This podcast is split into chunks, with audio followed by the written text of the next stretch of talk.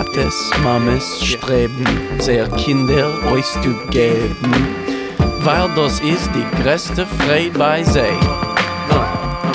Und als Gott helft sie Bonsoir et bienvenue sur Yiddish Heint, l'émission bimensuelle de la Maison de la Culture Yiddish, avec moi, Shahar Feinberg.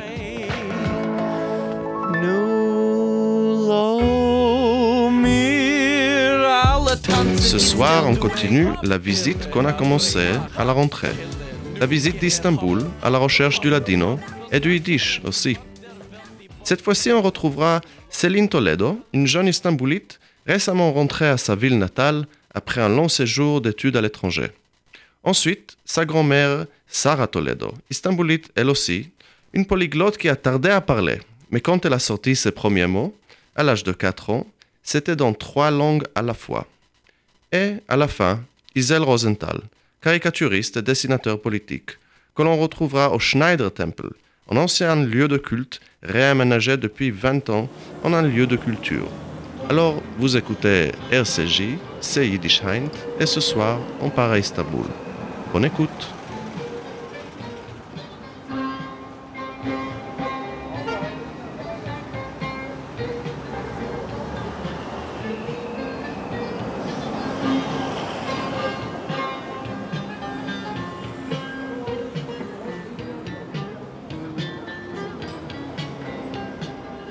Pour cette seconde partie à Istanbul, on commence là où on s'est arrêté avec la première, avec Céline Toledo, qui a récité les Consejos de Optimismo de Chaim Vitali Sadaka, le poète ladino. On se retrouve au café. Notre conversation commence en anglais, après quelques mots d'introduction en turc. Mais assez vite, Céline va passer au ladino, qu'on traduira au fur et à mesure. Bienvenue pour cette seconde partie, à nouveau à Istanbul. Merhaba, Selin Toledo. Evet. Ee, nasılsın? İyiyim, çok teşekkürler. Sen nasılsın? Çok teşekkürler. Euh, so, nous sommes là avec Céline Toledo à Istanbul, au Café Ara, pour discuter de Ladino et d'autres choses concernant la Turquie, les Juifs et la vie en général. Yeah, so, so what, what, do you, what do you do in life, Céline? What do I do in life? Okay, uh, well, I grew up in Istanbul and then um, I went to the Italian high school here. um, and then I went to Spain. I finished my high school in Spain, in Barcelona, and then I studied biology. And then I left Barcelona eventually and I went to California. I got my master's in biology also. And then last year I came back to Istanbul after nine years. Yeah, Nine years uh, outside of Istanbul. yeah, yeah. And so, at what point did Ladino enter into this? When I when I came back to Istanbul, actually, yeah, So, you've been studying Ladino for one year. yeah. It's it, it's not like I studied it like um, as a language study. I came here and I was very interested, and they had the Ladino Day. Um, they do that every February. Um, so I went as a I was in the audience, and I, I, I felt like, okay, I speak Spanish. Obviously, I understand everything they say because I also speak like Catalan and Turkish. It's very similar, and I thought, why am I not doing anything about this? Because it's a language in danger of extinction, and you can see in the La- Ladino Day that um, the audience, like the, the, the average, um, the demographics uh, was really sad. it was all like 60 year old people, and there was only one guy who was more or less my age. And I met him, and I think he is one of the um, youngest people who speak Ladino. Um, so we became friends, and he taught me a lot of things. And then um, I joined the group. uh, It's called um, Centro Sefaradi de de Istanbul, um, and I started um, reading a bit so that I could um, learn how they write with the Latin alphabet and um, and the vocabulary. And I also started writing for Shalom because they have one or two pages every week for um, Ladino. So, Shalom is the only Ladino, the only newspaper in Ladino in the world, I think. Uh, so Shalom mostly is in Turkish. Every week they uh, they print one or two pages in Ladino, and then each month. So Shalom is weekly, and then every month uh, it has a how do you say that? It has an extra newspaper which is El Amanecer, and that's the only um, newspaper printed newspaper fully in Ladino in the world. Um, so here, in terms of structure, there's Shalom with the monthly supplement, and then this uh, group, the Centro de Safa- Safari de, Istanbul. Centro Safari de Istanbul, uh, and is there, and, and these are the two groups that organize around them the. Yeah, the writers are from the Centro, and they write for Shalom. They write for um, El Amanecer, and they organize the Ladino Day. They do other stuff, other uh, um, projects about Ladino.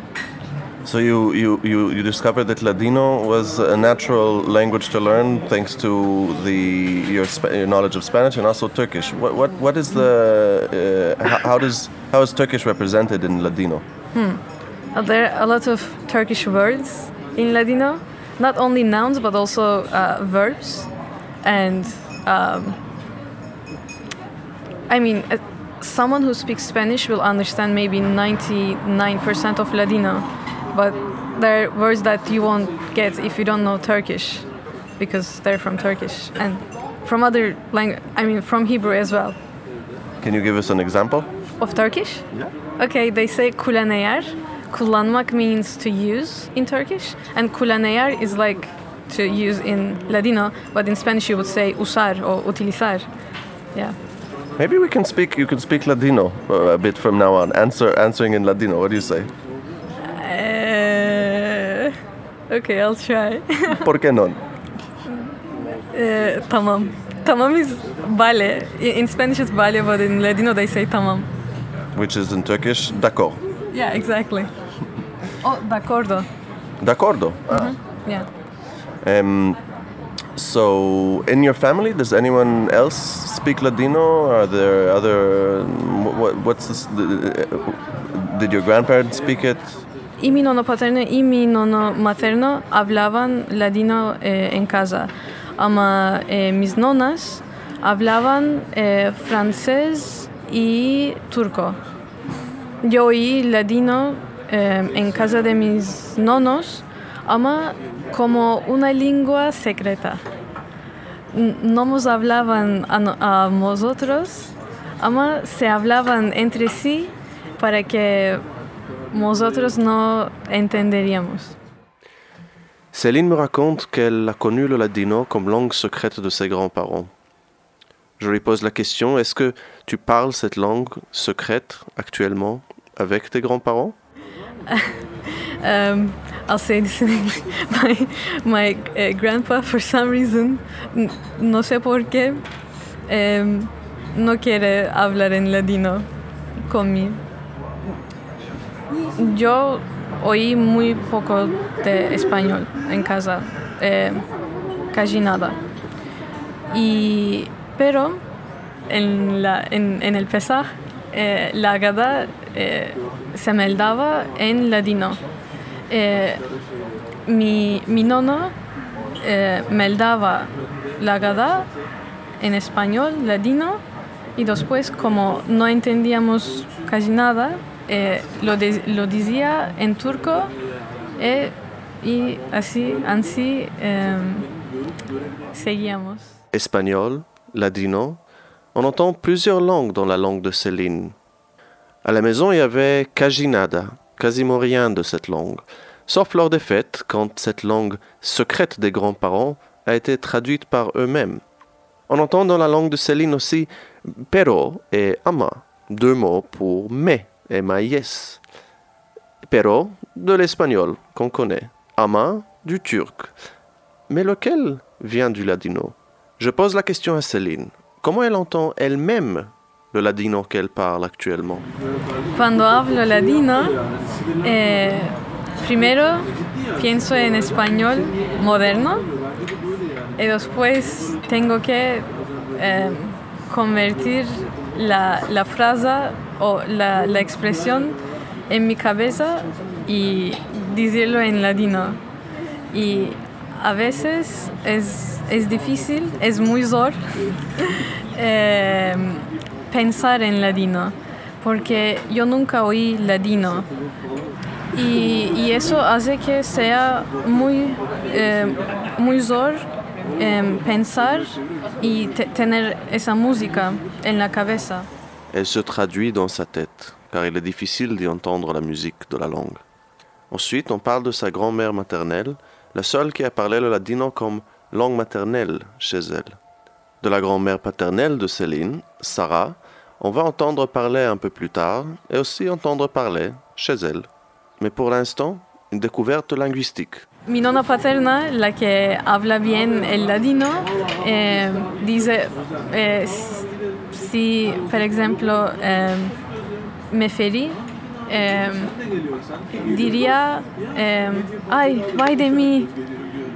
Vai de mí eh, quiere decir vai de mí. Vai, what does vai mean? Vai is, is, is turco. Vai, vai, vai, vai, vai, vai, vach, vach, vach, vai. It's, it's like an expression. Like oi vey. You know, oi vey in Yiddish, it's oi vey. You know, it's uh, something bad happened. Vey, Oh, okay, okay, something like that. Yeah. but it's in, but vai is in Turkish. Uh, yeah, yeah. Um, we say vai for pretty much anything. You can say, uh, estás muy hermoso, vai, vai, vai, qué hermoso estás. O vai, vai, vai, qué, qué pasó. Ah, it's why, why, why. In Hebrew, we say why, why, why. In the same, yes, we say why, why, why, and I never knew where it came from actually. But maybe it comes from. Uh, Maybe it's Arabic, I don't know. or, But or it is maybe, Turkish as well. but maybe it's Turkish, and maybe Yeah, it came to uh, modern Hebrew through Ladino speakers. Why, why, why? On passe à parler euh, de ceux qui apprennent le ladino autour de Céline. Elle me dit qu'il n'y en a pas beaucoup de ses amis qui s'y intéressent. Je remarque sans beaucoup réfléchir que peut-être que c'est difficile juste d'apprendre une nouvelle langue. Céline me corrige. It's, it's not difficult. It's the interest, I. Ah, y también si tienes em, 20 años, 25 años y, por ejemplo, eh, quieres tener la ciudadanía española, ahora em, tienes que hacer un test, un, un examen de español. Ama ese examen está en español estándar de España. ¿Y qué vas a hacer? ¿Qué, qué, qué haces? Eh, ¿Te ambesas el ladino o el español de España? Mucha gente prefiere el español. Ça me semble logique. La nouvelle génération ne veut pas être séfarade, mais plutôt espagnole. Mais revenons à la génération d'avant, celle de la grand-mère paternelle cette fois-ci de Céline. Eh, mi, mi nona paterna eh, no creció hablando ladino, ama cuando eh, tenía eh, cuatro años eh, tuvo una eh, mürebbiye. Em, no, mürebbiye, no. Una, una mujer que em, cuidaba de, ella. Eh, y esta mujer hablaba español ladino, eh, judeo-español, y eh, por eso eh, mi nona paterna eh, habla muy bien el ladino, eh, eh, malgrado que no era su primera lengua o lengua materna. Eh, y eh, yo paso mucho tiempo con mi, con mi nona y a veces mm, me habla en ladino y Ancina eh, practico un poco. On part rencontrer la grand-mère de Céline chez elle. Alors, elle s'appelle Sarah Toledo, elle parle ladino, mais elle est aussi ashkénaze qu'elle ne l'est séfarade.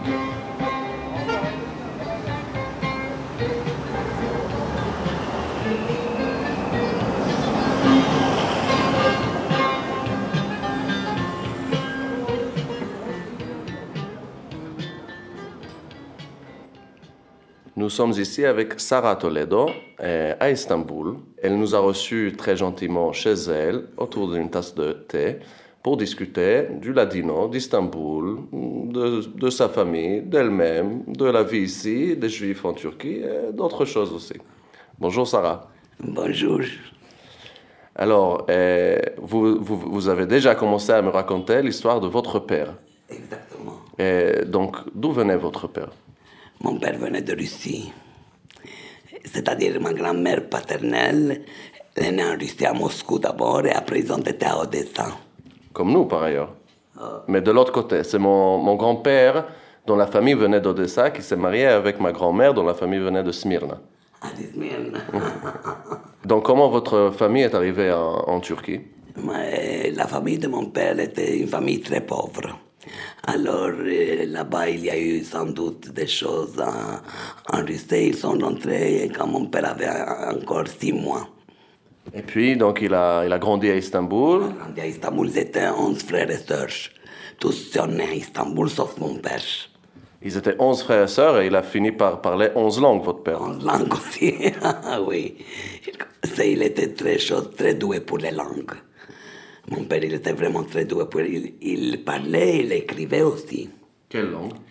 Il écrivait le russe, l'allemand, le yiddish, l'anglais à la perfection, le français à la perfection, le turc. Le turc, ce n'était pas très long parce qu'à l'époque, euh, ici, on ne parlait pas trop le turc dans les familles qui n'étaient pas musulmans.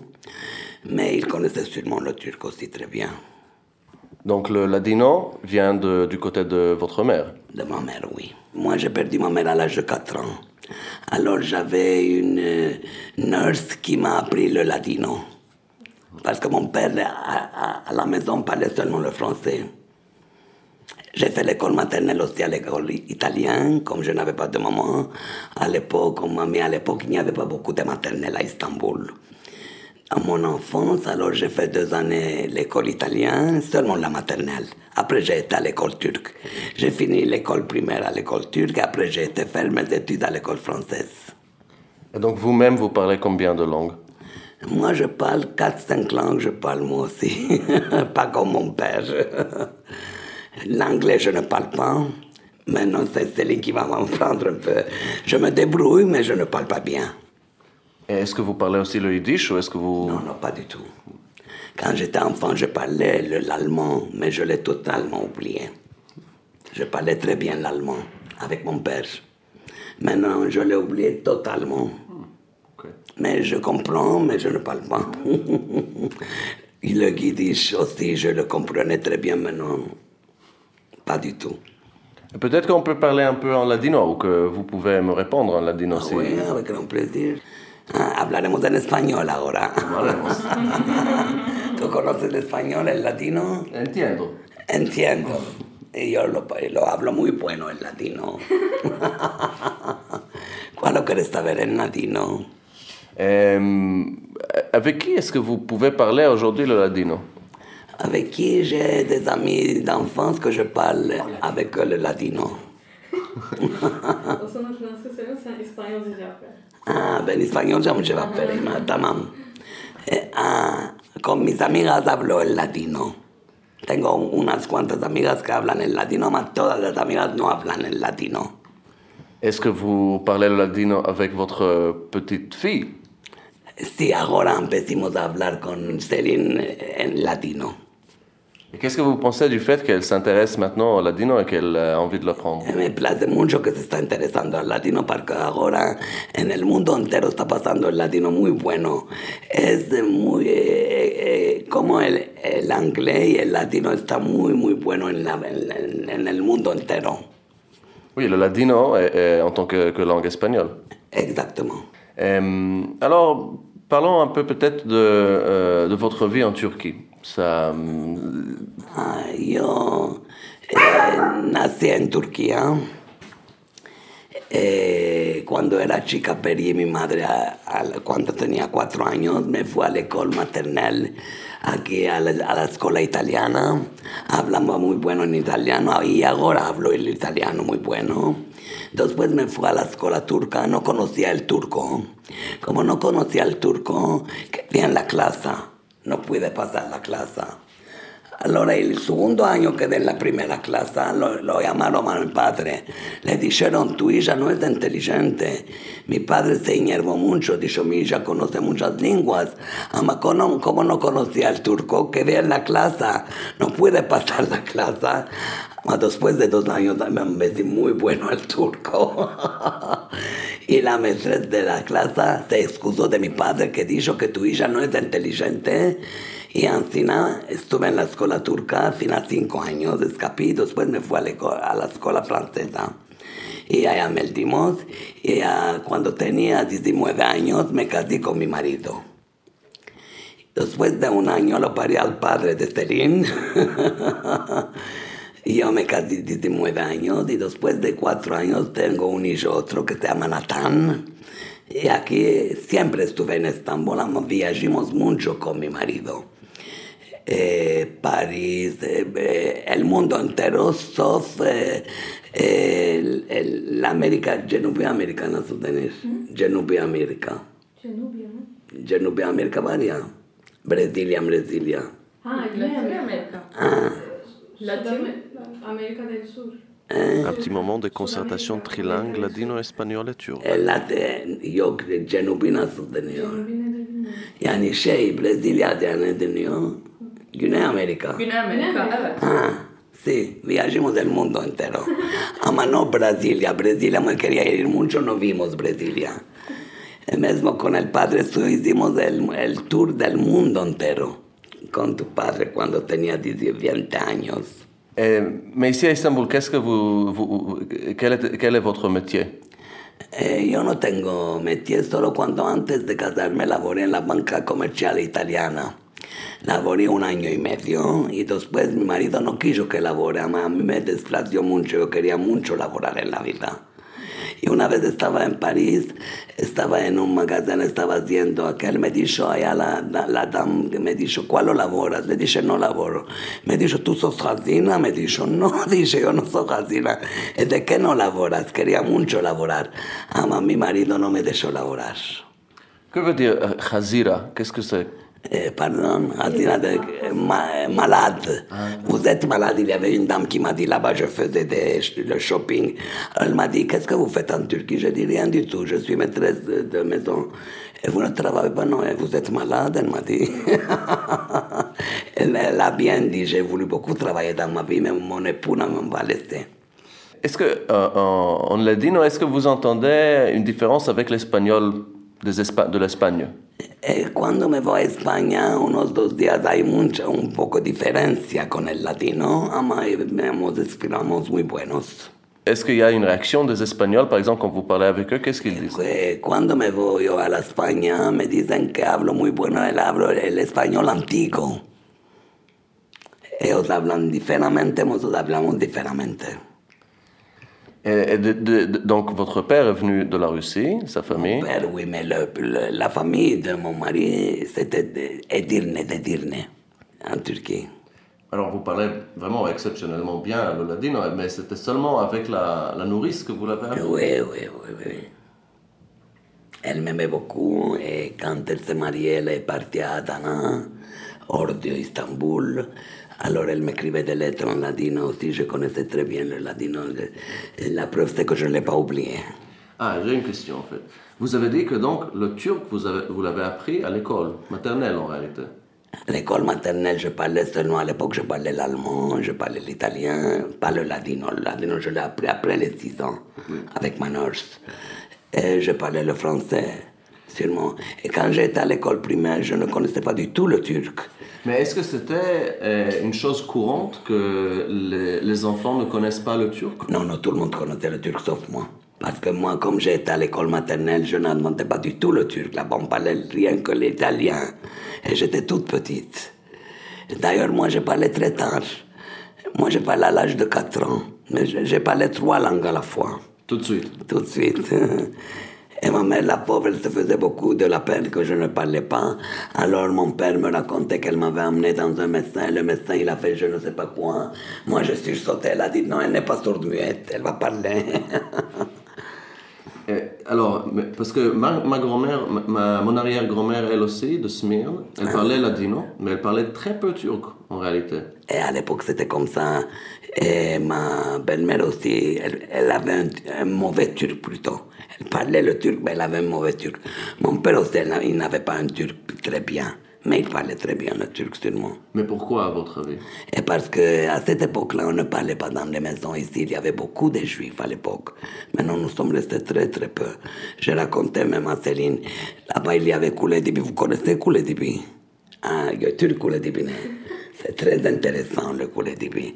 Là-bas, il y avait seulement les marchands de légumes, et les épiciers. Tous étaient des juifs. On ne parlait que le, le- le- le ladino dans les, dans les rues. Alors, les- à l'époque, personne ne connaissait pas le turc. On connaissait le turc, mais très peu. Ils avaient un turc très mauvais. Mais c'est lié aussi peut-être à la classe euh, à, la- à laquelle appartenait le juif. Euh, oui, mais la classe, c'est-à-dire pas la bonne classe. C'était la classe plutôt. Il, n'a- il y avait même des juifs, j'ai raconté à Céline, qui ne savaient pas ni lire ni écrire. Alors mon père me disait que quelle époque nous sommes. Il y avait beaucoup des ignorants. Ah, donc les juifs euh, à Istanbul étaient plutôt des juifs euh, pauvres. Non, il y avait la classe aussi très riche qui connaissait plusieurs langues, tout ça, mais à Coulette, mais plutôt c'était comme ça. Hmm. Donc c'était très mixte en réalité. Exactement.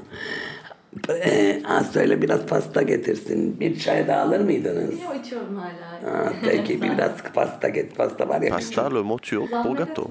Yok yok söyle söyle getirsin. Küçük tabak da getirsin söyle. Et voilà mon histoire. Excellent. Est-ce qu'il y a quelque chose que vous voulez dire à nos auditeurs à Paris? En français, en ladino, en allemand, en italien, en turc? En turc. Moi aussi, je vais vous faire apprendre le turc, mais le turc, c'est une langue très difficile. Ah bon?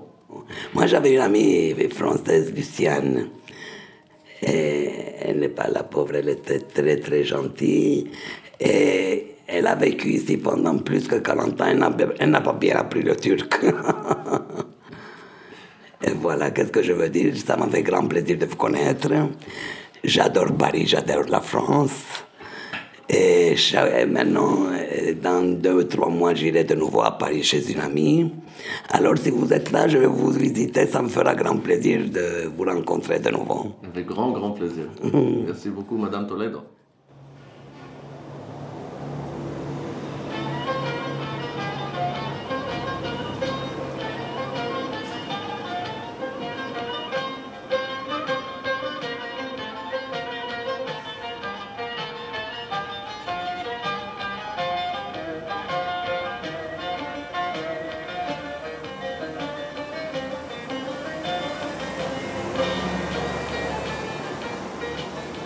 Pour notre dernière station à Istanbul, on part de chez Sarah Toledo et on va en direction de la Koulédibi, ce quartier où les Juifs autrefois parlaient que ladino.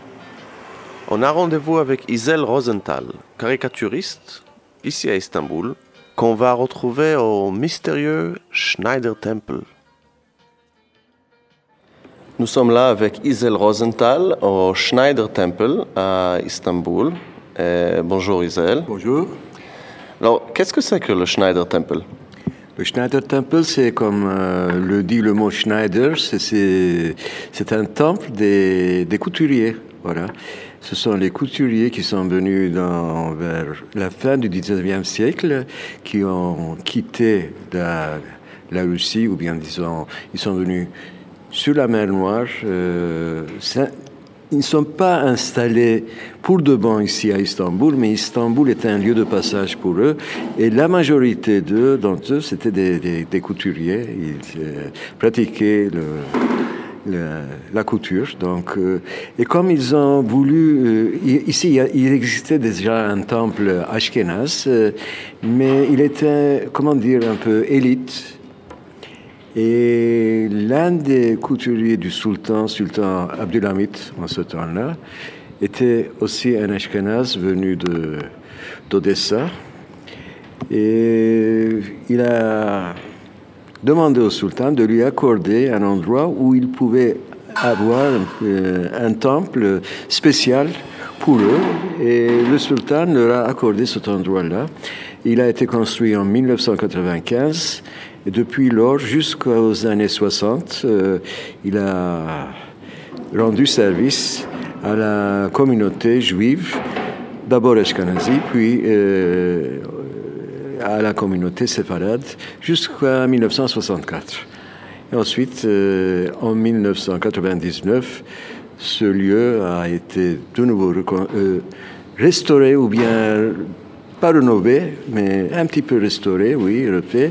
Et maintenant, il est utilisé comme une galerie d'art où nous, pendant l'année, pendant toute l'année, nous, nous avons au moins 9-10 expositions et des concerts et des débats. Voilà, et comme ça. Nous avons une euh, exposition permanente avec la culture, euh, expliquant la culture ashkénazi des juifs, ashkénazi des, juifs de Turquie. Voilà. Donc, euh, avec leurs coutumes, leur façon de vie, et il y en a des familles qui ont fait des donations, qui ont donné leurs photos, les objets de leurs grands-parents, ceux qui ont euh, vraiment construit ce temple. Parce que quand on pense à Istanbul, quand on pense à la Turquie, on pense surtout aux juifs séfarades. Peut-être que même il y a des gens qui ne savent pas qu'il y, a eu une communauté ashkénaze importante à Istanbul. Ben, D'abord, euh, en Turquie, on sait bien qu'il y a des Ashkénazes parce qu'ils sont tous assez fameux. Nous sommes deux dessinateurs d'ailleurs. Nous dessinons pour le. Euh, quotidien, mais non, c'est devenu un hebdo, un hebdomadaire, le journal Shalom.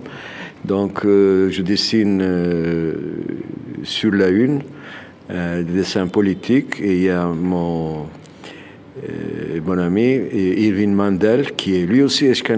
Euh, et donc, lui aussi, il dessine des dessins, il fait des bandes sur les sujets plutôt sociaux de la société, oui. Nous ne sommes pas nombreux, on est au moins 200 familles, ce qui fait dans les 1000, dans les 600, entre 600 et 1000. Et la plupart de ces familles, quelles, sont leurs origines? La plupart, ils sont venus euh, vers la fin du 19e siècle. Ils ont quitté la Russie euh, à cause des pogroms. Euh, ils sont venus comme les réfugiés d'aujourd'hui, sur des barques avec des bateaux et tout ça. Vous savez l'histoire du, bateau Struma aussi. Ça, c'était bien sûr avant la Seconde Guerre mondiale. C'était un, bateau, un navire qui a coulé avec 700 euh, combien de passagers, tous venus de Roumanie. Il y en a eu un seul qui a survécu. Mais les familles qui sont venues ici, les Ashkenazes, euh, au début du. dans les années 1900, euh, ils étaient plutôt euh, venus de l'Europe de l'Est. Et je pense qu'ils qu'ils ont été un nombre de... Pas beaucoup en tout cas, moins de 10 000. Et la majorité a quitté pour les États-Unis. Certains sont allés en France s'installer et certains, bien sûr, en Israël. Voilà. Donc en fait, l'histoire des Juifs ashkénazes euh, en Turquie, elle, elle, n'a que 150 ans à peu près. Euh, en commun, oui, mais euh, je dirais qu'elle date qu'il y a des Ashkénazes qui ont habité la Turquie, on a trouvé leurs traces d'ailleurs, bien avant les séfarades, bien avant les séfarades, c'est-à-dire au XIIe ou XIIIe siècle déjà, il y avait des, des familles ashkénazes qui habitaient la Turquie. Oui. Et donc, en tant que dessinateur, vous êtes dessinateur, et comment est-ce que vous avez commencé votre carrière en tant que dessinateur politique et comment est-ce que votre identité juive Par hasard. Par hasard. Moi, je, je crois beaucoup au hasard. Hein. Et bon, euh, mon identité juive, euh, je ne l'ai euh, senti, ressenti ici en Turquie que quand j'étais au, quand j'ai fait mon service militaire. Pas avant, pas à l'école, euh, jamais, malgré un nom que j'ai typique, tout à fait typique juif, Rosenthal, voilà. Mais on ne me l'a pas fait ressentir. Ensuite, bon, je dessinais, je dessinais beaucoup. Même au service militaire, je dessinais. Mais quand le temps est venu de s'élancer euh, à la vie, voilà, vous savez, le dessin, ça n'apporte pas grand-chose. Et en plus, euh, j'ai contacté un ou deux euh, éditeurs des magazines humoristiques qui ont aimé mes dessins, mais qui ont voulu que je dessine à leur manière. Ça, ça m'a touché, ça m'a bouleversé, ça m'a changé le tout. Et j'ai arrêté pendant une vingtaine d'années de dessiner. De je, ne je ne dessinais que pour moi.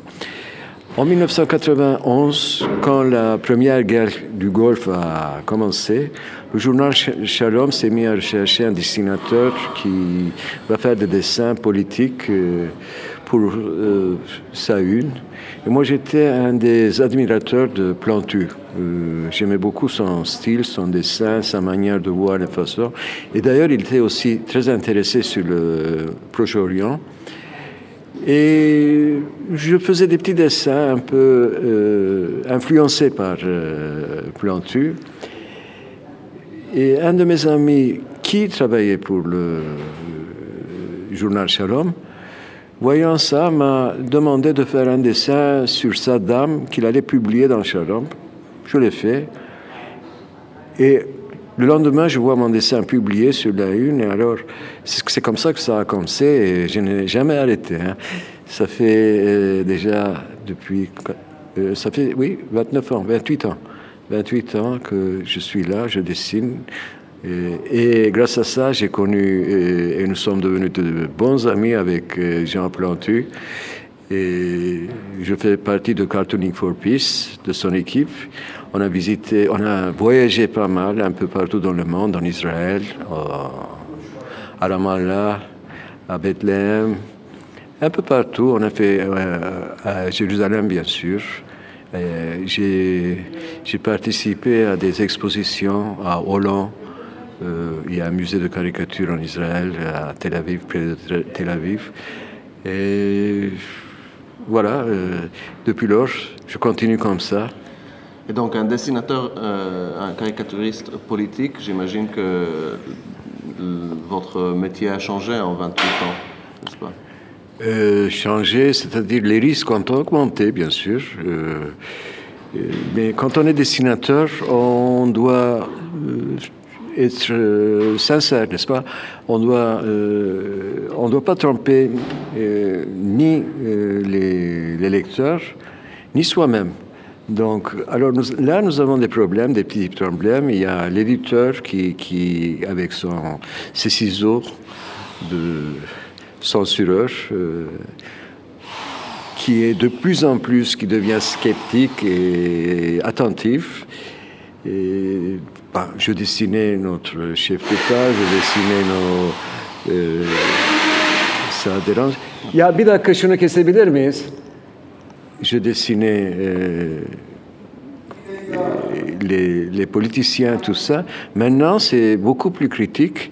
Et il faut faire très attention parce que euh, je comprends bien, euh, d'ailleurs, je, comment dit-on, euh, je, les comprends tous. Euh, ils, ont, je ne dirais pas qu'ils ont peur, mais les gens ont les yeux sur le journal Shalom parce que c'est le seul, l'unique journal qui est publié et qui représente la communauté juive de Turquie. Donc, ce que dit ce journal, euh, c'est une sorte, une porte-parole de la communauté juive, ce qui n'est pas vrai, mais c'est comme ça qu'on le prend. Donc, euh, alors il faut faire plus attention, deux fois plus attention, trois fois plus attention. Donc, moi, j'ai mes moyens. Maintenant, surtout avec euh, l'Internet, tout ce qui est, vous voyez, euh, sur les réseaux sociaux et tout ça. Donc, je, je, dessine, je dessine sur les réseaux sociaux, je participe aux expositions. On connaît mon nom, on sait, on sait qui je suis. Tant que ce n'est pas publié dans Shalom, ça va. Mais là-bas, ça devient soudain les mots de, euh, de la communauté, de toute la communauté, ce qui est une grande responsabilité. On peut prendre une pause parce qu'il a deux euh, clous à... En attendant que les clous soient cloués dans l'espace de la nouvelle exposition au Schneider Temple, les mots d'Isel Rosenthal par rapport à la représentation d'une communauté commence à agir en moi. Qu'est-ce que vous pensez donc de Hablaremos, le, le journal en ligne qui a été lancé il y a trois ans? Bon, moi, je pense que tout est, bien tant que euh, ce seront des, des voix. euh, les voix seront plurielles. euh, bon, euh, moi, je suis, je suis pour, je suis pour, et j'aime bien ça. J'aime le nom surtout, Hablaremos, euh, parce que chez nous, c'était Cayades. Cayades, euh, rester silencieux, ne pas parler, c'est plus, c'est plus sain, c'est plus sauf et tout ça. Eh bien, ces jeunes-là, je vois, euh, ils parlent. des fois, je ne suis pas d'accord avec ce qu'ils disent. Je ne suis pas d'accord, mais même si on est en désaccord, on doit discuter. C'est ça. C'est ça la liberté d'expression, n'est-ce pas? Donc, euh, c'est bien, il faut qu'ils continuent. Eh, donc hablaremos le, le ladino. Est-ce que vous avez des liens particuliers avec les langues sûr. euh, juives, le ladino ou le yiddish, les deux? Euh, C'est-à-dire, j'ai euh, j'ai grandi dans une famille euh. Ma maman et sa famille étaient des séfarades venus, euh, les origines, comme vous allez aux origines, d'Espagne, bien sûr, comme toutes les autres familles. Et, tandis que mon père et sa famille, c'était des, des Ashkénazes. Et chez nous, vous savez, euh, l'Ashkénaze, euh, les, liens viennent euh, du papa. Donc, euh, je suis familier avec les deux langues aussi. je comprends le ladino. Le ladino, d'ailleurs, c'est, une langue pour les, comment dit-on, pour les prières et tout ça. C'est une langue un peu biblique. Je sais pas, je suis pas sûr, mais euh, moi je préfère le judéo-espagnol, euh, une langue qui, a des mots espagnols antiques euh, et aussi qui a beaucoup de mots ottomans, turcs. Une fois, quand j'étais, je voyageais en, Espagne, j'ai demandé à quelqu'un un bureau de change et j'ai dit, ¿sabes dónde puedo trocar esta moneda? Quelque chose pareil. Et puis le type s'est arrêté, il me dit, mais d'où tu connais ce mot trocar? Trocar. Je sais pas, chez nous on dit trocar, changer. Il dit, c'est un mot très antique, excessivement antique. C'est pas possible à ton âge que quelqu'un connaisse ça, surtout un étranger. Ensuite, quand je lui ai raconté notre histoire, ah, il, m'a dit, il, c'était un- euh, il- était un nu- numismaticien, euh, donc il collectait des timbres, il connaissait bien les- l'ancien, l'antique euh, espagnol. Mais euh, c'était vraiment intéressant quand je l'ai vu, il était en choc. Et puis le yiddish, le yiddish, c'était mes parents, euh, mon papa, ma tante, un oncle, ma grand-mère, qui, euh, qui parlaient seul le yiddish, un peu l'allemand, mais surtout le yiddish. Ils, se disputaient en yiddish. Nous, on nous appelait ici, à moi-même, quand j'étais petit, quand j'étais gosse, on m'appelait Vouzvouz, le petit Vouzvouz, euh, parce que quand, il ne comprend pas quelque chose, c'est Vouz, Vouz, Vouz, Vouz, tu vois. Donc, on nous appelait ici les, les Lechli. Lechli, c'était... Ça représente... Euh, c'est un pays... euh, avant la Première Guerre mondiale, ça représentait l'Autriche, euh, c'était l'Empire, je crois, euh, autrichien, hong- honga- oh, L'Empire austro-hongrois oui, Oui, oui, oui. Lech, c'est, une langue, euh, comment dit-on, euh, euh, c'est le nom d'une langue en turc euh, qui ressemble à l'allemand, donc c'est le yiddish, un peu le yiddish, déformé, mais oui. une variante turque du Oui, yiddish, une variante turque. turque. De Lech Lechi de Lechistan. Quand Isel l'a évoqué, je croyais qu'il s'agissait d'un pays légendaire peut-être, nommé d'après l'ordre qu'a donné Dieu à Abraham de quitter son pays pour aller à un autre, qui lui montrera. Lech lecha me'artzecha u'mimoledetcha u'mibet avicha el arecha. Lechistan.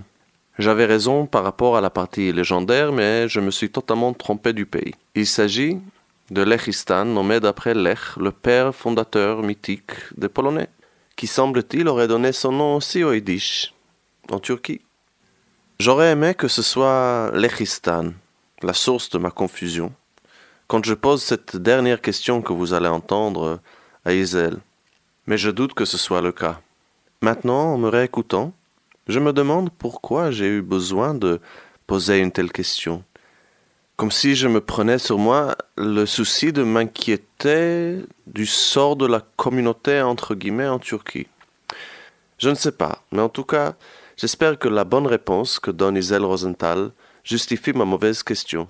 Pour moi, c'est toujours difficile de, est-ce que de, se catégoriser seulement en tant que juif ou quelque chose comme ça? Mais comment j'ai, est-ce que, est-ce que la communauté juive, c'est comment, c'est pour qui sonne le glas, je me demande. Retréci autour d'elle-même ces dernières années à cause du climat politique, ou est-ce que euh, quels sont les rapports peut-être euh, entre euh, oui, cette idée de communauté et faire partie de, la Turquie? Bon, écoute, euh, franchement, moi je ne pense pas que la communauté juive s'est rétrécie ces dernières années à cause de, des mouvements politiques ou rien du tout. Non, elle était d'ailleurs rétrécie depuis qu'elle existait ici, toujours rétrécie, même dans l'Empire ottoman, quand toutes les communautés étaient séparées avec leurs propres lois et elles étaient dirigées par elles-mêmes, elles, étaient toujours séparées. Et les Juifs,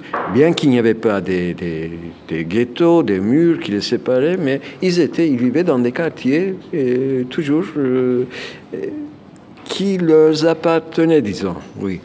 Euh, ils habitaient à Askeuy, Balat, ils étaient logés là, ils sont venus à Galata, puis à Pera, puis ils sont descendus à Nishanta, Shishli, là-bas, puis ils sont, ils sont toujours là. Il y en a qui sont allés dans, euh, plus à, à ouest. Et, bon, c'est comme ça.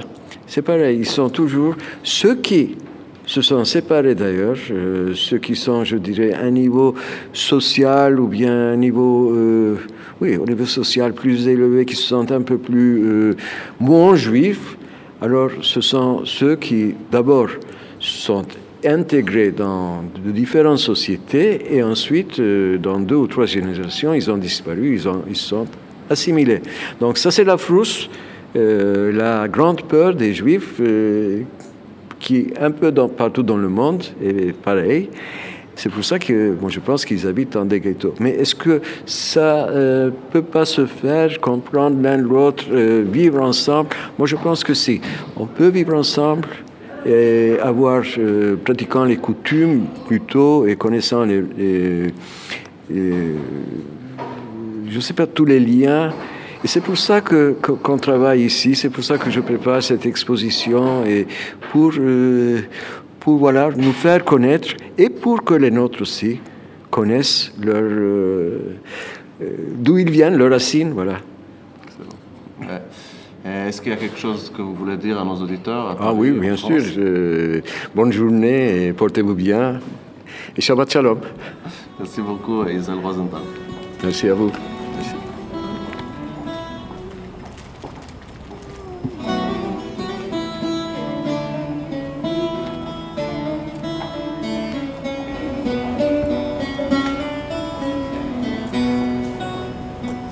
Merci à vous, nos auditeurs, d'avoir été avec nous à Yiddishheim, à Istanbul. Merci mucho et à bientôt.